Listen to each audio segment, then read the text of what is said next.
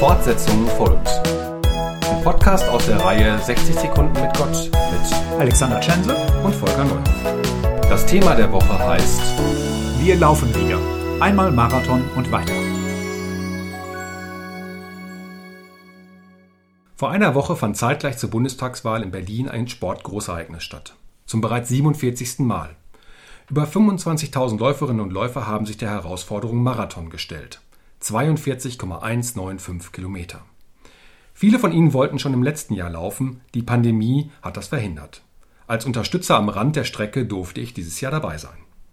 Volker, du warst einer von den vielen Läufern. Wie war das, ein Jahr warten zu müssen? Mein Training war durch Corona etwas ausgebremst. Meine Kondition auch. Viele schöne Laufevents vor Berlin fielen aus, zum Beispiel der Osterlauf in Paderborn.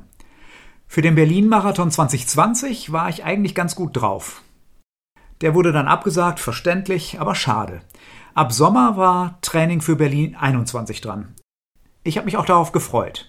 Trotzdem gab es immer den Hintergedanken, Berlin könnte wieder ausfallen. Schließlich ist die Pandemie nicht zu Ende. Ich bin ja kein richtiger Sportler, aber ich kann mir vorstellen, wie es den Sportlerinnen und Sportlern vor Olympia und den Paralympics in Tokio gegangen sein mag. Hat dieses Jahr Warten auf den großen Lauf bei dir etwas verändert?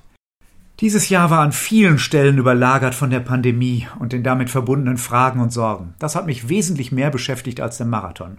Obwohl es ähnliche Züge hat. Die Pandemie ist keine Kurzstrecke. Sie fordert Einzelnen und der Gesellschaft viel Kraft ab. Dann kam die Frage dazu, ob ich einen Marathon überhaupt schaffen würde. Worauf habe ich mich da eingelassen? Habe ich die Kraft? Und wenn nicht, aufhören, weiterlaufen, vom Besenwagen überholen lassen?